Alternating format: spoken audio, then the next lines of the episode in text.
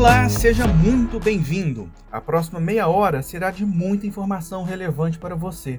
Este conteúdo é uma realização da Funsoft por iniciativa do seu conselho diretor. O conselho se reúne a cada 15 dias para discutir assuntos pertinentes à Funsoft e também trocar impressões sobre os fatos que impactam no nosso ecossistema. A conversa que você vai ouvir agora é exatamente isso, um assunto relevante.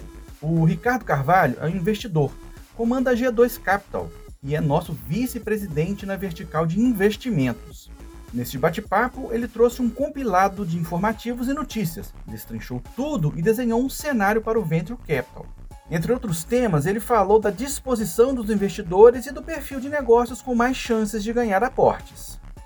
Apesar de um panorama desafiador, Ricardo consegue desenhar um cenário de oportunidades, mas claro, é preciso coragem, paciência e inteligência. Qualidades comuns aos empreendedores em qualquer atividade. Tudo isso em pouco mais de 30 minutos. Aproveite mais esse conteúdo e bons negócios!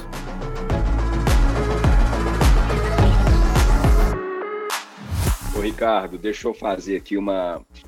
Te agradecer a sua disponibilidade. Eu sei que aí, aqui você está uma hora a menos? Como é que é? Uma hora a menos, é. Uma hora a menos, né? A gente tem conversado aí ultimamente por questões aí da própria Emotion e interessante aí quando a gente vê esse movimento de mercado aí recentemente esse tema foi levantado, até mandei no grupo aí uma das matérias que eu li, uma outra que eu, que eu, que eu li recentemente foi até uma, uma, vou falar uma advertência, né, uma levantada de bola da Y Combinator, falando aí sobre essa questão do, do dinheiro, né, da, de investimento em startups. Mas quando você lê essas matérias, a gente vê que não é que o dinheiro acabou, né, acho que agora o foco mudou, né? E aí outra matéria que eu vi recentemente foi, e até é um, não é uma matéria, na verdade, é uma crítica sobre aquele documentário lá do, do We Crashed, né? Do, do pessoal do WeWork, é, e reforça um pouco isso, né? Do dinheiro que é para expansão, né? Aquela, o famoso queima-caixa, é, sendo que agora a eficiência operacional, o resultado mais de curto prazo ali, o equilíbrio das contas que passa a fazer mais sentido, né? Que acho que aqui nós estamos na na reunião de, de vice-presidência e diretorias, né? São 12 vice-presidentes na Funsoft, então a gente quis chamar o grupo para poder participar. É, aqui nós temos executivos, empresários, todo perfil de empresa média, grande, pequena. É, uns já passaram por esse processo de captação, outros estão passando, outros, quem sabe, vão passar ainda. Né? Acho que no momento é um tema sempre relevante, né? Então, a ideia é que é um bate-papo mesmo, né? A turma pode ficar à vontade aí de interagir com você também, você fica à vontade aí também para tocar da forma que você quiser. Somos todos ouvidos. Sejam bem-vindos e muito obrigado. Legal, Helena. Obrigado. Gente, primeiro, obrigado aí por estar com vocês aqui nessa manhã. Eu já estou buscando vir, estar presente nessa reunião há um bom tempo, mas infelizmente as agendas ficaram turbuladas até por causa desse, desse movimento de mercado. Agora estou, vamos dizer assim, estou com mais tempo agora, mais tempo livre. Em vez de fazer cinco dias por ano, estamos fazendo, se der um, dois, né? Vamos lá. É, eu sou mineiro, como todos, sempre fui empresário, empreendedor, e de 2014 em diante eu liderei o, o Gavi Angels em Minas Gerais, depois São Paulo. Em 2017 eu fundei a G2, G2 Capital, é, junto com minha sócia, que tinha se tornado Shark Tank um ano antes, e surfamos aí numa onda de deal flow, né, de, de fluxo de oportunidades relevantes no, no, no âmbito nacional, é, de 2017 para cá.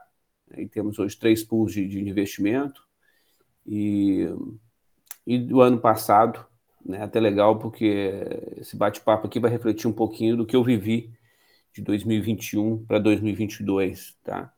Eu, eu, fiz um compilado aqui de notícias, até Heleno já adiantou algumas, só, só para reflexão, é, e para a gente fazer um bate-papo mesmo aqui, do meu lado, o que eu posso falar é da minha experiência na prática, que eu venho sofrendo aí como Venture Capital.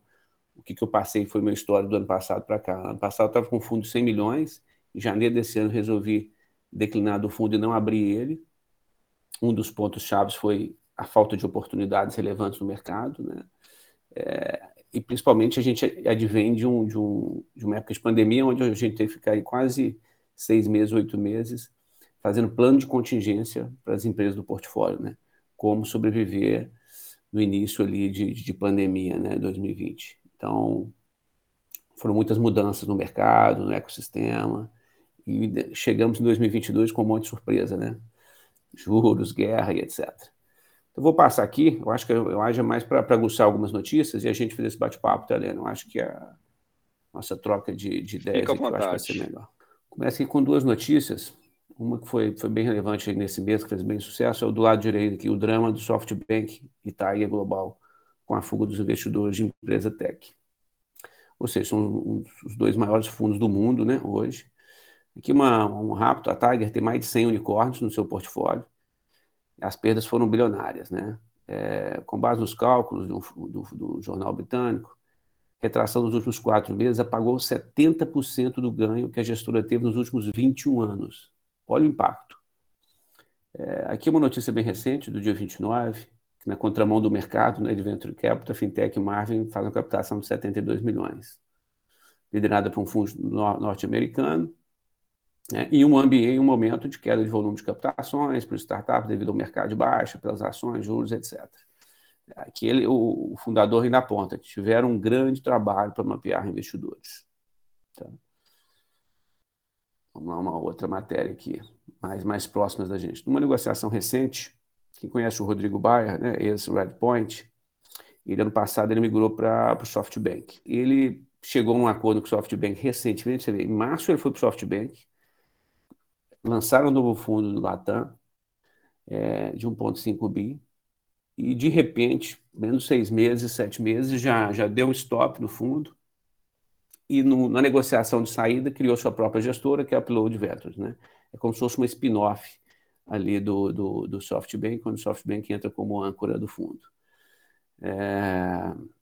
Então você vê aqui um movimento turbulento entre os principais levels aí de, de, de, de, de gestão de venture capital aí, nacional e japonês. Do lado de cá, o principal CEO, o Marcelo Claure, do SoftBank, está negociando os últimos termos de sua saída do grupo japonês você vê que a turma está tendo um rearranjo interno bem relevante. Né? E embaixo eu citei aqui uma notícia que é uma das demissões de unicórnios brasileiros né, que ocorreram aqui, toda Facilite, Créditas e Loft. Aqui uma, uma notícia da BVCAP. O, você vê o gráfico aqui, né, o primeiro TRI, a última barra aqui é o primeiro TRI de 2022. De comparar com o primeiro TRI de 2021, você vê o azulzinho que é o Private Equity, como é que ele teve uma, um crescimento bastante relevante, né? 1,7 vezes o que fez no primeiro de 2021. E o de Venture Capital com uma reduzida também de, de 27%, pequena, mas teve uma bela reduzida. É, você vê uma, uma migração para mercados mais conservadores, de empresas mais maduras, né? Late stage, que é private equity, e uma diminuição do early stage aqui, que é o venture capital.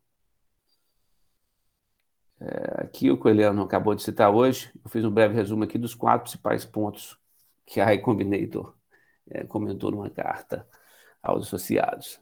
Prepare-se para o pior.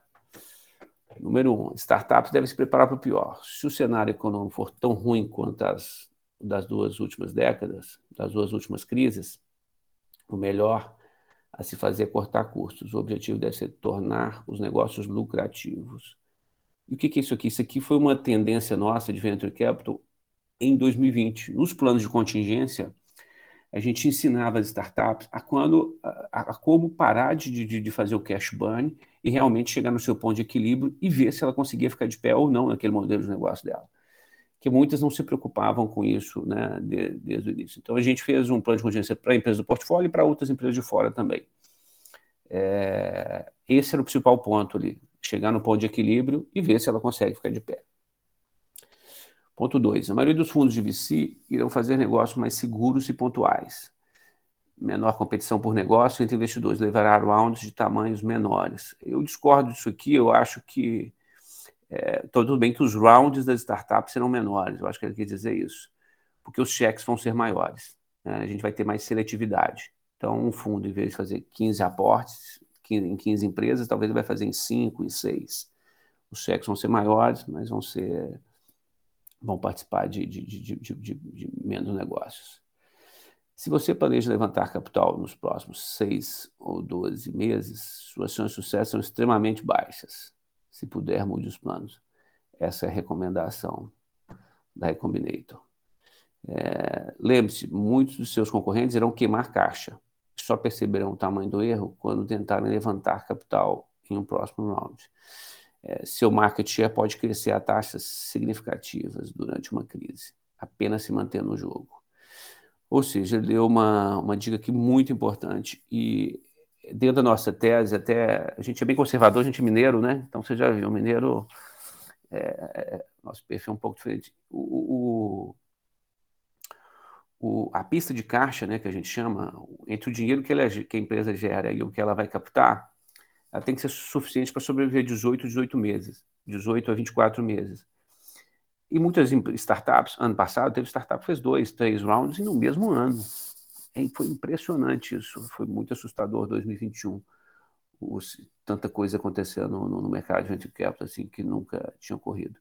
É, foi um jogo que muitos realmente não vão conseguir fazer novamente agora em 22, então muitos vão morrer de fato. Né?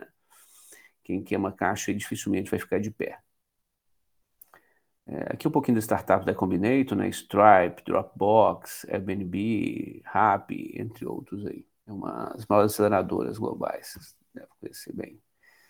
Aqui algumas perdas relevantes que eu notei, só acumuladas agora em 2022. Microsoft 30%, Nubank 60%, Uber 52%, a Didi, que nós falamos em cima, 70%, Tesla 47%, PayPal 60%. Duas brasileiras aqui, na Estônia, PagSeguro. Ou seja, o mercado está tá complexo.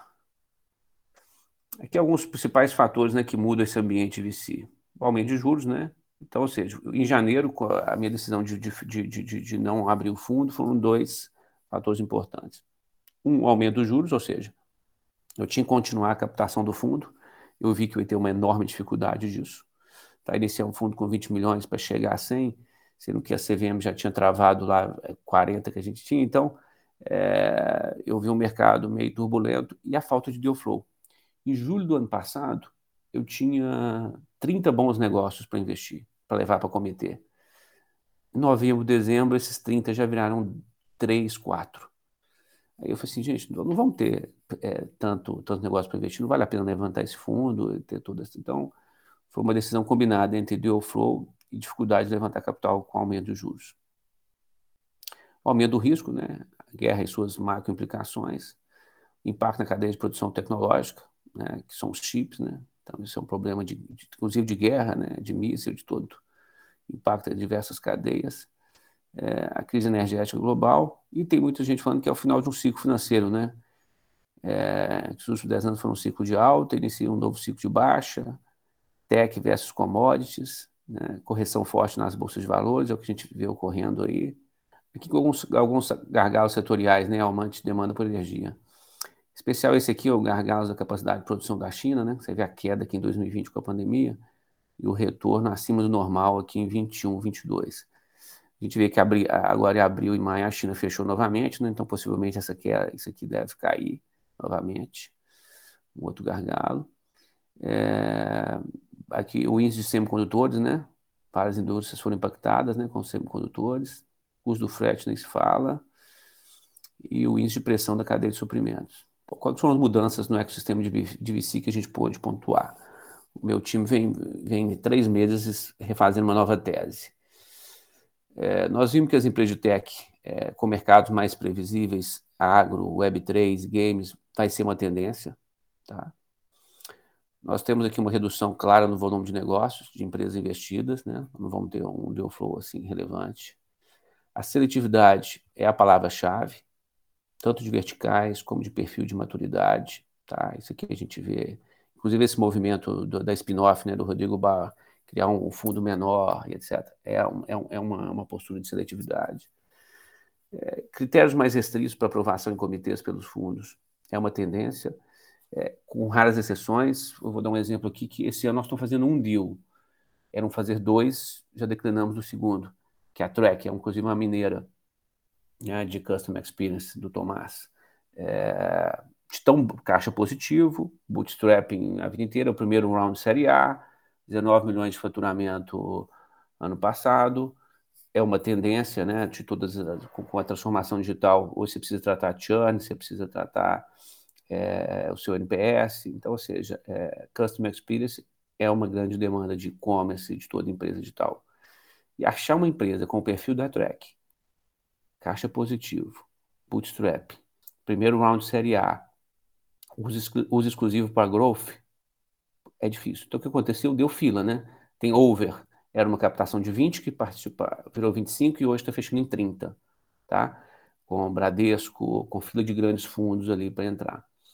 É, é, esse é o perfil de seletividade, esse é o perfil de empresas que vão ter realmente cheque na mesa. Aqui é uma priorizar o late stage, né? Redução do early stage, virtude de maturidade, virtude de risco, virtude de, de, de até questão de mercado mesmo, né? O early stage ainda está ali tateando o mercado e o mercado está sofrendo muita mudança, então você vai ter essa migração. Inclusive nós, né? Que sempre fomos para seed seed, nossa meta é só fazer série A. Então, ou seja, eu, eu acho que essa é a tendência, você fazer cheques maiores. E uma tendência, a última aqui que eu vejo, que é uma oportunidade, são os fundos de aquisição, são os Corporate Venture Capital, tá? que buscam oportunidades de operação de M&A.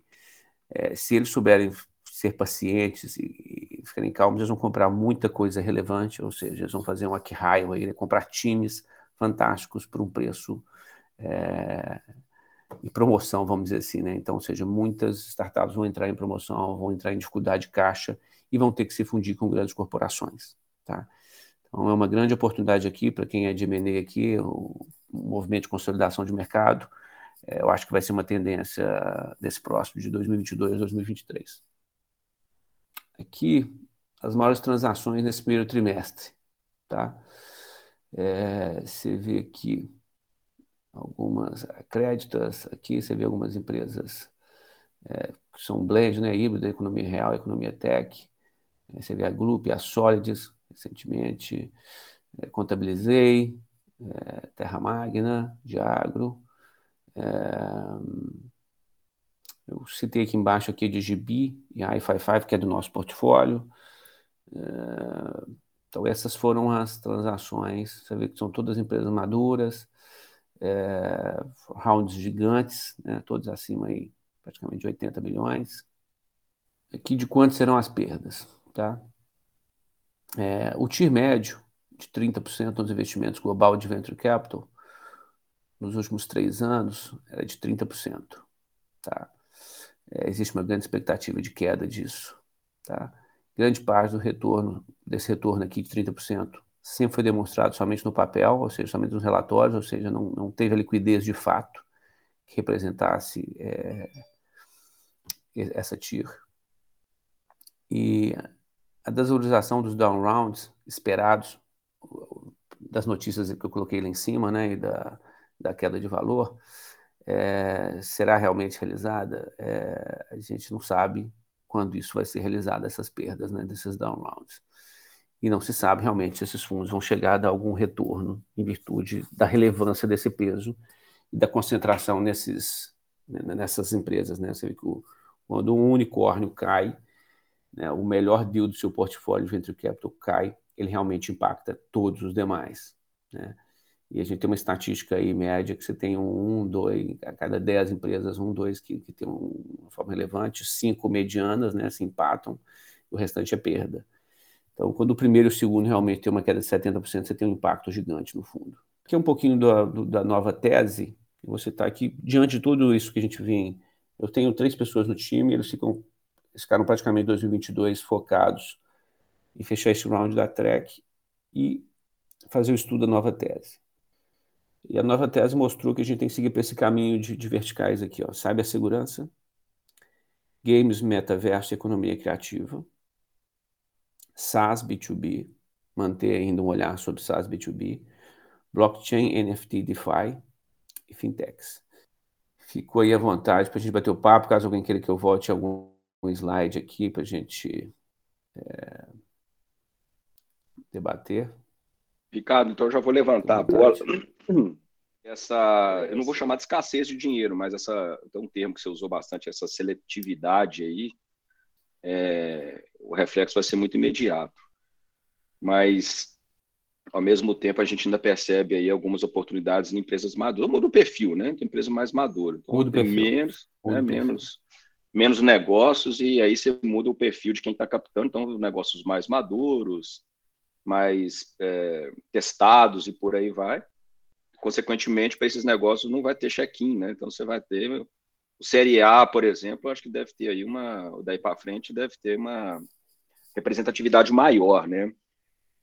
É... é... você vê lá a curva do private equity, né? Já foi lá para cima, né? Isso. É, são empresas mais maduras. É.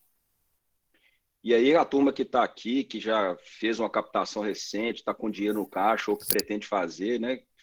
De bate pronto assim, que fala assim, olha, esse é, cuidado com isso aqui, ó. Isso aqui é o ponto de atenção aqui. O que, que você, qual que é a sua, for fazer aí uma, uma, um resumão aí, uma geral, o que, que você observa aí de mais relevante para a turma? É, eu acho que aquelas empresas que realmente seguiam o, o caminho de estruturar capital através de, de rounds é, é, de financiamento, né, realmente elas vão ter que mudar a forma de estruturação de capital dela. Se ela depende dessa estrutura de capital, ela vai ter que mudar, ou vai ter que fazer como na época da pandemia, né? Reduzir sua, sua aceleração, tirar o pé do acelerador, né? e crescer de forma orgânica e não mais de forma inorgânica, é, fazendo chamada de capital ou captando recurso. Então, esse, esse é o ponto número um. Você consegue ficar de pé, você consegue reduzir, crescer organicamente, manter o crescimento organicamente, ou sobreviver, né? Até um, algumas não conseguiam sobreviver, outras conseguiam, então ainda mantinham um crescimento. Então, cada um tem um perfil. Acho que esse é o primeiro passo. Né? Olhar para dentro de casa e dizer, ó, não tem como mais estruturar capital, como é que eu sobrevivo? ou como que eu continuo mantendo meu crescimento. Então tem que fazer esse, esse plano, esse plano B, C aí, esse plano de contenção. É, uma outra forma é talvez estruturar capital de, de, de, de, se não conseguir chegar no ponto de equilíbrio, estruturar o capital de outra forma. Eu, o que muitas vezes algumas startups, eu, eu, gosto de fazer uma brincadeira com algumas startups no momento, onde eu pergunto, ó, vai chegar um mexicano, final do ano que vem, vai te fazer uma proposta de aquisição da sua empresa. Você vende ou não vende? Aí muitos ficam em dúvida, né? Aí não tem resposta, nem sim, nem sim, não. A resposta é sim, né? É incerto. Você está no momento, no, no, no, mercado de tecnologia, cheio de incertezas. Você está num plano de grupo. Se surgiu uma opção de compra, se realiza ou não realiza. Então, ou seja, é, a tendência é que ele esteja apto a realizar, né? Considerando que ele vai realizar algo, algo legal. É, o que eu digo para muitos hoje é isso: ele vai entrar num momento de crise. Ou ele morre, ou ele vai realizar algo. Seja bom, meio bom, ruim. Ele vai realizar ou ele não vai, ou ele vai realizar uma perda ali, realmente fechar as portas. Então, acho que boa parte das empresas têm que estar aptas a fazer uma fusão, né? seja com algum corporate, seja com algum concorrente. É, ela tem que começar a pensar nessa hipótese, coisa que muitos nunca chegam a, a pensar ou negam essa hipótese. Esse é um novo tipo de dinheiro que vai fazer sentido para ele continuar vivo. É, então ele tem que abrir mão do orgulho dele ali, né, do sonho do, do unicórnio dele e partir para esse tipo de ação. Essa é a minha segunda recomendação. Legal. Ângelo? Então, você mostrou lá no seu, é, naquele, suas prioridades, como você está vendo no mercado aí, né? Alguma coisa ainda em B2B, né? exatamente que segmento de B2B você está enxergando aí? B2B é, é, tudo. Tá? Hoje, o que a gente mais está olhando hoje, B2B, são ferramentas hoje para Web3. Tá? Então, ou seja, é, estamos falando aí do ambiente metaverso, né, da nova internet, é, é muito incipiente, muito novo, tá? diversos gargalos. É, eu faço parte de um grupo de discussão aqui em Miami de algumas soluções em, em, em Web3 e estamos prestes a investir em uma empresa desse setor e o foco é SaaS ali, porque vai ter muita fumaça, vai ter muita coisa legal em Web3, etc e tal, mas eu não sei se vai ficar de pé. É, eu acredito que o SaaS que vai suportar diversas empresas que vão ali testar seu negócio, esses tendem a sobreviver. Então, SaaS para Web3 é uma, uma tendência é uma tendência. Mais um pontozinho, como é que você está vendo aí uma, uma coisa que nos últimos três anos tem sido um, um hype aí, mas não, não vi você mencionar, internet das coisas, IoT, como você está vendo? A IoT eu nunca consegui colocar na tese, Ângelo, em virtude do hardware, tá? É, a questão de hardware não pega muito bem com o venture capital, porque você tem uma necessidade de capital intensivo, é um outro perfil de capital, a, o, o growth, a escalabilidade é distinta, você tem barreiras de entradas aí gigantes em virtude de, de, de grandes empresas já posicionadas no ecossistema de suas cadeias produtivas. Então, eu cheguei a avaliar duas uma vez, acompanhei bem, a minha recomendação foi fusão com grandes players. Ela é diminuidor dela, ia ter chance de ficar de pé. Ok, obrigado. Bom, Ricardo, bom dia de novo aí. Prazer dia, falar contigo novamente. Cara, achei assim. Até vou, vou contar o segredo aqui, que eu dei uns prints nesses seus slides aí, que tá maravilhoso. Deu para trás, eu estava até conversando com o Leno, com algumas outras pessoas aqui também, é, sobre como é que está o movimento, né? Acho que super, super quente essa pauta que a gente está trazendo aqui agora. É, e eu achei fantástico você trazer o case da Trek. Né? Eu acho que é uma empresa que a gente conhece muito bem aqui em Belo Horizonte. É, o Tomás é uma pessoa que a gente conhece também. Eles sempre tiveram uma história de reinvestimento, né? de, de fazer com as próprias pernas. Aí você me comentou que eles estão entrando numa rodada, isso acho que já, já é uma notícia que a gente tem, tem ouvido, ah, pelo menos nos bastidores aí, que isso está acontecendo, é primeira rodada deles. É, e aí você comentou que a rodada vai ser para growth, né? Assim, o objetivo Sim. vai ser para growth. Eu entendo que quando uma empresa entra numa captação para growth, mesmo que ela seja ali sempre no verde, ela vai entrar num momento de queimar caixa. Isso ainda é aceitável para um VC, isso ainda é. Uh, depois que ele entra dentro de uma empresa, ele está disposto a isso ou essa disposição de queimar caixa também mudou? Vamos lá. A Trek é líder no mercado de Customer Experience em mais de oito indústrias. Tá? É o principal player da América Latina. Já está apto à internacionalização, porque ela já tem clientes internacionais. Nós temos dois gigantes no mundo, que é a Medalha, eu esqueci o nome do outro lá. Um foi adquirido pela Cisco, dois gigantes, já, dois unicórnios. Ela é o principal player da América Latina, que tem um braço educacional. Eu tenho uma outra investida de Customer Experience, queima caixa. A Track não queima caixa, ela cresce organicamente 60% ao ano com o dinheiro que ela gera. Cresce 60% ao ano. A hora que eu vi isso, eu falei assim, poxa, temos que entrar nisso. Aí eu liderei o time, o grupo interno, que era um family office e uns investidores anjos. Ó, vamos entrar nesse round, porque não tem erro, não. O pessoal achava pequeno ano passado, né? Porque a turma está acostumada com o Venture Capital crescer uma vez e meia, duas vezes ao ano, SaaS, etc. Aí, a hora que olha, eu animado para investir numa empresa que cresce só 60% ao ano, acharam esquisito, né? Me vieram perguntar por que nós vamos investir nela, cara? Tanta empresa crescendo mais aí por ano, com muito mais potencial e etc e tal. Certo. Todas podem ter muito potencial, mas tem muito mais risco, tá? Uma empresa com caixa positivo, crescendo 60% organicamente, a hora que eu coloco dinheiro nela, ela vai crescer uma vez e meia, duas. Só com risco lá embaixo. Por quê? Deu errado, volta onde estava. Entendeu? reduz a aceleração e volta. Então, ou seja, 100% do capital aportado, Dani, ele é para growth, ou seja, não prejudica o fluxo de caixa dela, o fluxo de caixa dela se mantém. Amplia time, né? aumenta toda a sua cadeia de custo, mas, consequentemente, ela vai aumentar cliente. Na hora que você aporta time, coloca comercial, isso não se vingou, você reduz, né? você vai mudar o plano. Então, assim, ela tem um, um dinheiro disponível para testar essa hipótese de growth. Só que você testar uma hipótese de growth numa empresa que já cresce 60% organicamente e já tem sua receita, é fácil. Você fazer isso numa early stage é difícil. Ela não validou o mercado suficientemente para poder fazer esse step.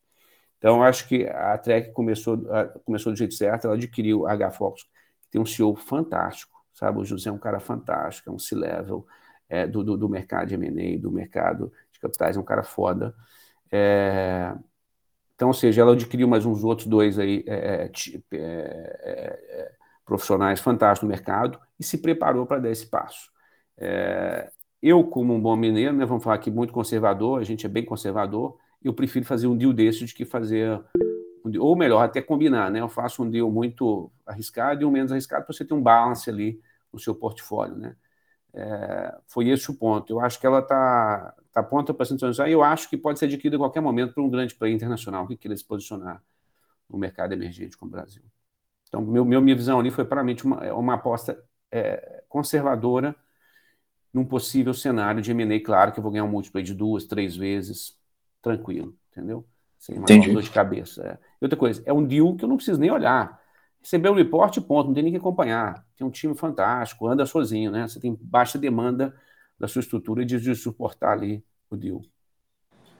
Legal, legal. Não, interessante isso. É, e quando você fala que é um deal, vamos dizer assim, mais certeiro, apesar do risco ser baixo, ah, como que o, o, os VCs que, vamos dizer assim, que ainda estão com apetite de risco maior encaram isso? Eles, principalmente na hora de valorizar a empresa, né? Assim, do valuation mesmo, assim, que eu, minha dúvida maior é essa, porque a gente via algumas teses de, de valuation meio absurdas, empresas que faturavam 10 milhões recebendo 200 milhões de aporte, né? Então, como é que isso muda também? Isso muda. Outro ponto, Daniel. A track, um valuation altamente certeiro, na pinta, na média, sabe? Vamos supor, múltiplo sobre o RR, sete vezes, sabe? Altamente conservador para quem cresce é, 60%. Perfeito o valuation, ou seja, em três anos eu já quito esse racional aí que eu estou pagando agora no D0, entendeu? Então, é, é, é, é isso crescendo organicamente não crescendo organicamente, crescendo com a, com a, com a taxa uma vez e meia. Então, não é não é 20, 15, 30 vezes igual a gente está vendo no mercado. É lógico que o VC não investe nesses múltiplos, tá? São raros os VCs que fazem isso. É, é uma política. Né? Alguns VCs americanos fazem esse safe, né? Que não querem saber do múltiplo, não querem saber do seu valuation, que vai valer na próxima rodada. Não é o nosso perfil. Nós fizemos alguns poucos safes. É, mas funciona também. Eu acho que é, é justo para o empreendedor fazer um safe de vez em quando. É, mas eu acredito que isso não vai existir mais, tá? Vai existir a promoção, vai estar abaixo disso, vai estar bem aquém do, do, do esperado. E já existe isso, tá? E já está, isso já é realidade. Outro ponto que eu vim colocar aqui, gente, eu tenho recebido muito contato aqui de alguns investidores relevantes, né, empreendedores de sucesso. É, a gente tem batido papo de vez em quando, e aí, quais são os deals, o que está? É de que a turma não está achando deal bom. Então, ou seja, Raramente as pessoas me ligavam, às vezes, para saber, e aí, o que, que você está olhando, o que está tendo aí de bom, etc. Já, já tem esses últimos dois meses, foram assim, mais de oito reuniões com, com, com, grandes empreendedores aí de sucesso, que têm seus, seus milhões já no bolso, querendo relocar e não estão achando oportunidades. Esse é o momento, Daniel. Esse é o momento. Perfeito, perfeito. Deixa eu emendar aqui, ô, Ricardo, é um dos pontos que você abordou aí, eu vejo isso muito num, num, dos mercados que a gente atua aqui da economia criativa, mercado de música e por aí vai, tem pouca participação, não é um mercado muito. É, você não vê aí os, os, fundos de investimento muito atuantes, mas você vê muito M&A, sabe? Muito mesmo, né? Muita movimentação entre empresas. É, e, assim, pelo que você disse aí, eu estou vendo que isso vai ser uma, um, uma, um movimento bem quente aí nos próximos meses, né? Porque esse, esse balcão aí de, de promoção que você está falando provavelmente vai acontecer de forma rápida e as empresas mais estruturadas, consolidadas, que têm caixa, vão, vão, vão, vão ter boas oportunidades. É, eu acho que isso vai acontecer rápido, sabe? Em, em alguns mercados que já, por exemplo, esse mercado de, de, de atuação no, de, de, música, por exemplo, de grandes plataformas, de tecnologia voltadas, music techs e tal, é, esse é um movimento que já acontece para mim, ele vai ficar bem aquecido e, e outros mercados acho que vai aparecer mais esse tipo de movimentação agora, sabe? É, você vê que teve recorde ano passado, né, na movimentação de M&A. Eu mesmo fiz, fiz, dois, fiz duas operações ano passado. E esse ano já fui convidado para três empresas aqui, estou dando assessoria para três empresas para preparar elas para um processo de M&A, porque a turma não, ninguém pensava nisso, né? É, de repente viu, é a minha saída, é, é a minha forma de sobreviver, então tem que me preparar. Muitas já foram assediadas por alguém, não aceitaram, né? E agora resolveram, agora eu quero aceitar, como que eu faço? Qual que, é qual que, é, o, qual que é o meu valor? Quanto... Vai ter um ajuste de preço aí, né? Porque a galera sonhava assim, ah, quer comprar, você tem que pagar muita grana. Eu acho que agora vai ter um, um, um preço mais razoável aí, né? Porque a galera vai passar é. aperto, né? É, tem, tem alguns fundos, né? Tem alguns, alguns fundos brasileiros que já são é, alguns corporates que são bem, bem, bem famosos nessa, nesse movimento. E eles deram stop ano passado, reduziram bastante. Em 2020 eles tiveram volume, em 2021 reduziram por causa dos preços das negociações e já sinalizaram recentemente que, que, vão, que vão voltar às compras porque os preços realmente baixaram. Então, vai ter um aumento aí do número de, de, M&As relevante por, por grandes corporates nesse segundo semestre. É, é, exemplo, alguns IPOs que, que realizaram, né, que você tem um preço de bolsa ajustado, vão retomar as compras. Eu acho que a XP vai, vai realmente sair as compras no segundo semestre, tá? De forma relevante. É, PicPay, é, tem alguns aí que se prepararam realmente para começar uma, uma consolidação. Acho que esse mercado de fintech vai acontecer uma consolidação, vai ter muito movimento de compra, tá? Porque muita gente queimou muito caixa, mas tem uma, uma, uma carteira relevante. Então, acho que vai haver uma consolidação maior. Para você ver, só de fintech eu estou com dois negócios aqui avaliando e estou vendo que todo mundo está tendo conversa. Todo mundo tem uma conversa com um e com o outro, com um e com o outro. Vai ter muita movimentação aí no mercado de fintech. Alô, Wilson. É, bom dia, Ricardo. Parabéns aí pela apresentação, espetacular aí, trazendo indicadores importantes, números importantes, e, e muito, muito legal, está de parabéns. É, a minha pergunta é o seguinte: você falou aí de, de sete vezes no múltiplo, eu queria saber quais são os principais indicadores que vocês olham, as principais relações e, e como é que são os, os números ou os múltiplos desses indicadores aí. Wilson, isso, quando eu comecei a atuar fortemente em Venture Cap 2015, até nós fizemos uma imersão em Boston para tentar criar um caderninho, sabe, um, um padrão de, de, de, de métricas. Que é, eu acho que era o mercado mais próximo do nosso, que é o mercado altamente conservador, né, de Boston. De ficamos lá um mês e meio, eu mais outros investidores. Não tem receita, mas a gente tem alguns padrões assim que é para SaaS, é, a, a, a, receita anual, né, que é o ARR. Esse é um padrão que a gente usa, que pode variar aí de 7 a 20 vezes, né? Aí vai depender, pô, 7 a 20 vezes, vai depender do quanto que ele cresce por mês, de qual que é o EBITDA, se é um EBITDA aí acima de 50% ou se é abaixo de 30%, é, isso vai influenciar ali qual que é o múltiplo, tá? É, consequentemente, se é SaaS, a gente está falando assim que são big mercados, né? Mercados globais. É, quando você tem algo que é mais nichado, que é mais, mais nível Brasil, então você vai ter que você vai voltar aí um pouquinho para o racional de, de, de, de, de M&A normal, então, estamos falando de múltiplos entre 3 e 6 vezes, tá? Que é normalmente múltiplo voltado aí para um fluxo de caixa descontado, que, que você vai chegar num valuation determinado, mas a gente consegue 3 a 6 vezes aí o RR. Para aqueles deals que você tem uma taxa de crescimento, às vezes, de 100%, um EBITDA ali abaixo de 30%, é, não, não, tem um padrão, sabe, Wilson, assim não. Então, mas a gente pega o setor vertical, calcula qual é a margem de, de, de qual é a, a, a taxa de crescimento, e faz uma projeção. Eu, na realidade, eu gosto de muito para dar o seguinte: eu te pago qualquer valuation que for, desde que eu consiga pagar ele entre, entre 3 e 5 anos, com seu histórico de crescimento. Se o seu histórico é, é, e o seu momento não me prova que entre 3 e 5 anos você vai me devolver esse, esse múltiplo que eu estou te pagando hoje, para mim não faz sentido. Se, eu, se, se, você for me retornar esse múltiplo em 10, 8, 10 anos, para mim eu já estou tomando um risco gigante.